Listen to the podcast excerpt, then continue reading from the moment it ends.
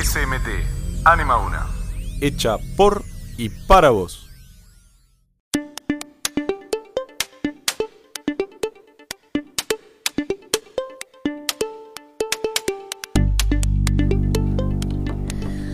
Bienvenidos a un nuevo programa de la máquina del saber en Radio Anima 1. Nosotros, los alumnos de sexto grado, inventamos un par de cuentos que ahora se los vamos a contar. En su mayoría son policiales. Nosotros somos Belisario Lastra, Facundo Dólela y yo, Juan Ignacio Sebane. Les voy a contar el cuento más típico que lo hicimos entre los 28 de la clase. Se llama Un crimen mentiroso.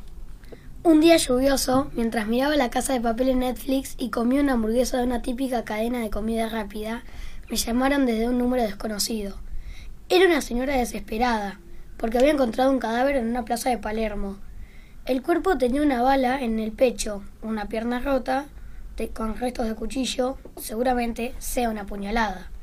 No sé cómo la señora conocía mi nombre. Apenas atendí, escuché que dijo George James, necesito tu ayuda. Por supuesto, no dudé en ayudarla y fui a la escena del crimen. Llegué a la Plaza Alemania en mi moto y me encontré con un montón de policías que estaban demasiado apurados porque te ah, porque tenían que encontrar rápido los restos que dejó el asesino para examinarlos y recrear la escena del crimen. Y como era tan experto en el tema, me contacté con el detective Barry Allen, mi colega, para que me dé una mano. Antes de continuar, vi el cuerpo e intenté averiguar quién era la mujer. Hablé con un chico que estaba llorando frente al cuerpo. Era el novio, testigo del crimen, lo que lo hace, en mi opinión, sospechoso. Él me comentó que últimamente estaba actuando raro y estaba constantemente apurada por algo. Lo noté tenso mientras me hablaba. Me dijo que Mariana había arreglado con un compañero de la universidad para juntarse en la plaza a hacer un trabajo. Al llegar a la plaza no, había nadie, contó preocupado, y siguió contando. Empezamos a escuchar ruidos raros. Eran aproximadamente las nueve y media, y no había mucha gente alrededor. De pronto vi algo brillar en el piso. Me agaché a ver qué era, y mi novia ya estaba tirada en el piso.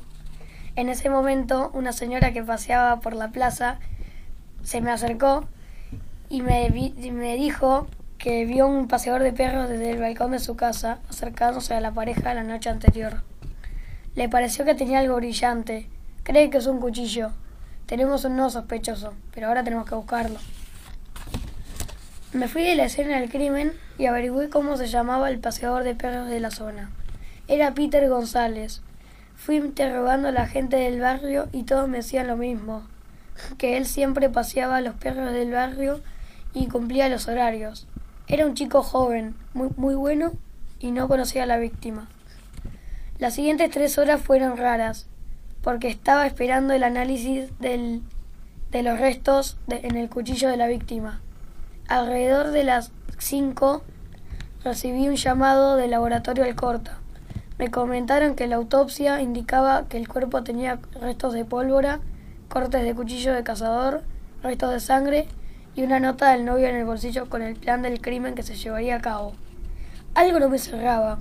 La nota indicaba que la mujer sabía que el novio la iba a matar, pero no entiendo por qué no lo evitó. Continué la investigación y descubrí que todo era un plan para meter preso a Peter González, ya que él odiaba al novio de Mariana por una deuda familiar. Nunca comprenderé la razón por la cual la joven estuvo dispuesta a dar la vida por una deuda del novio.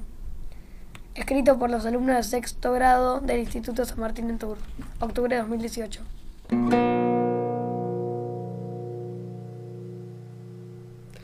Me llamo Facu y voy a contar una historia más particular, la historia de Rubén. Me llamo Rubén y soy un señor de la calle. Le pedí al gobierno que me ayude, que me dé un trabajo, pero no mostró interés. No tengo familia. Mis abuelas no tenían hermanos, igual solo conocí a mi abuela. Mis papás tampoco y yo tenía un hermano más grande que se murió en un accidente de auto junto a mis papás. Tengo un puestito de ocho revistas, que es lo que más tengo. La gente me ignora. Me miran como si fuera un loco y soy muy rechazado por ellos. Lo peor es el invierno. Paso mucho frío y no tengo abrigo. Nadie me ayuda, nadie me da comida. Me alimento del tacho de basura de la ciudad. Pero en realidad lo más fuerte es cuando me acuerdo de ese accidente, donde me quedé sin familia. Era una noche de Nochebuena. Estaba lloviendo e íbamos a la de mi abuela a festejar Navidad. Me dijeron que me suba al auto para ir, porque era tarde. Les pedí que no me apuraran más. No me hacían caso, me seguían apurando. Entonces me enojé y les dije que se vayan y yo iba después de bañarme y cambiarme. Casi listo para salir, recibo un llamado de la policía diciéndome que el accidente había ocurrido. Unos testigos decían que el auto desbarrancó y volcó, pero andás a ver si es verdad. Un año después mi abuela me dejó. Un chico de 21 años, sin familia, ¿qué podría ser? Ahora tengo 48 años y trato de ganarme la vida con lo que tengo. No veo la hora de reencontrarme con mi familia.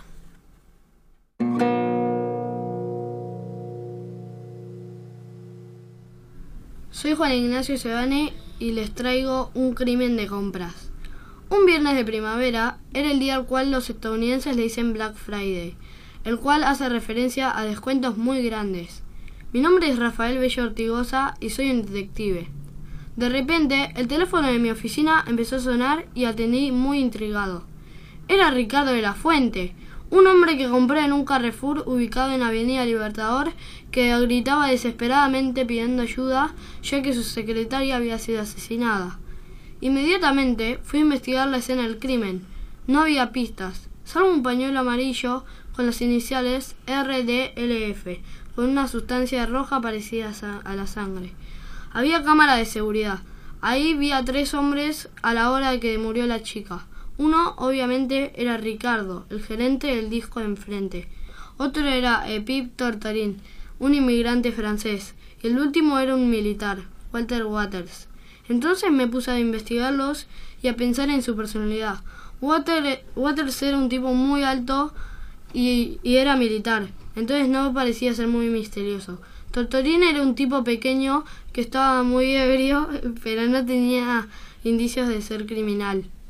Y Ricardo no pudo haber sido, ya que él trabajaba en el disco enfrente y ella era su secretaria.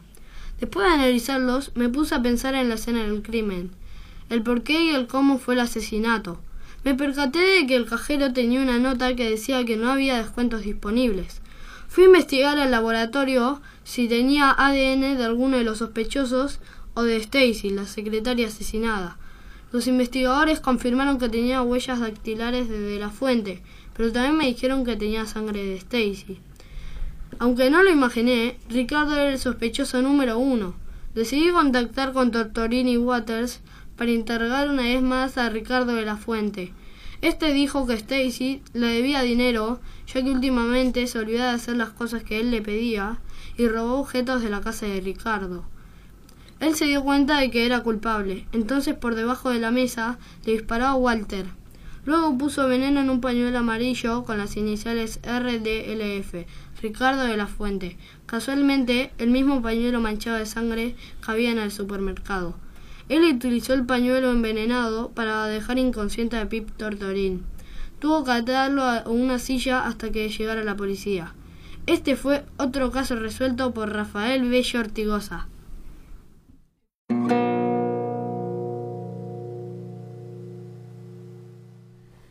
Hoy, ahora les traemos Un crimen tonto, escrito por Felipe Tortorelli, Máximo Varas y Tomás Vivanco. Y lo vamos a narrar yo, Juan Ignacio Sebane y Facundo Dolera. Un crimen tonto. Estaba viendo la Superliga Boca versus contra Gimnasia un día lluvioso de verano mientras comía fideos con queso rallado y salsa boloñesa y tomaba agua. Cuando me llamó un policía de la cancha de Rosario Central, me dijo que un hincha rosalino había sido hallado muerto después del partido ese mismo día. Apenas escuché que me pedía ayuda, de inmediato salí a la gigante de Arroyito, lugar donde el señor Marcelo Pereira había sido hallado muerto. Me puse mi saco, mis anteojos y guardé mi arma en el bolsillo y me subí a mi Rolls Royce. Cuando llegué hacía mucho calor y la lluvia había cesado. Caminé entre toda la multitud y me encontré con mi amigo, que estuvo presente en el partido donde Marcelo murió, me dijo que Marcelo estaba muy enojado con su equipo y principalmente con Néstor Ortigosa, jugador de Central. Mi amigo me llevó con algunos de la barra brava de Central que me dijeron, No hicimos nada, no sabemos mucho de este tema. Solo sabemos que él estaba muy enojado con sus jugadores y le salía del bolsillo algo negro, parecía un arma, y lo vimos hablando con nuestro amigo Johnny, el vendedor de cocas. Muchas gracias por su colaboración, les dije y me fui a buscar al vendedor de cocas para interrogarlo. Él era un hombre de poca palabra y con un aspecto no muy amigable. Cuando le pregunté por Marcelo, me dijo, Eh, yo soy el de Indina Manaos. Llegó una teoría de que la Manaos pudo haber estado envenenada y eso mató a Marcelo. Y le hice una última pregunta. ¿Y a quién más viste con Marcelo? Le dije con un tono muy amigable. Lo vi en Víctor, el que cobra la entrada al baño para juntar plata para el club. ¿Usted sabe dónde se encuentra en este momento? Le pregunté. Sí, vive al frente del monumento de la bandera en la calle Córdoba 1426. Me fui sin despedirme, apurado en el Rolls Royce, y cuando llegué le dije, soy el detective Darío... Soy el detective Darío Pojanich. Cuénteme todo lo que sabe acerca de Marcelo Pereira. Ni bien terminé de preguntar, él me respondió. Yo lo vi entrar a los insultos, pero no noté que no había salido porque le presté atención al segundo tiempo. Me contó. Me, me acordé que la barra brava había visto algo parecido a un arma en el bolsillo de Marcelo y fui a verlas en el crimen. Había un arma en su mano. Fui a investigar si el arma tenía sus huellas digitales. En el laboratorio de Rosario me informaron que sus huellas evidentemente coincidían con las del arma. Finalmente me di cuenta de que Marcelo Pereira se había suicidado con un arma silenciada. Por eso Víctor no escuchó nada, porque su equipo, Rosario Central, estaba jugando tan mal que se iba al descenso. Eso me pareció tonto. Muy tonto. Espero que les hayan encantado estos cuentos. Ahora les voy a contar cómo los armamos. Empezamos armando el crimen ment mentiroso, el que yo conté, eh, y, y, entre todos, eh, y cada uno de la clase iba tirando ideas para terminar todos los eh, para terminar el cuento. Y después eh, cada uno hizo un cuento aparte en grupos de a tres y de, ahí surgieron los otros cuentos que, corta, que contaron mis dos amigos. Les recordamos que somos Belisario Lastra, Juan Ignacio Facundo Dolera y yo, Juan Ignacio Sedani. Nos vemos en el próximo episodio.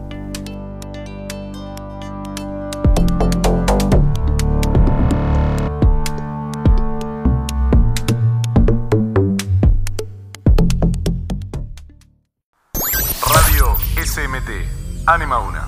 Hecha por y para vos.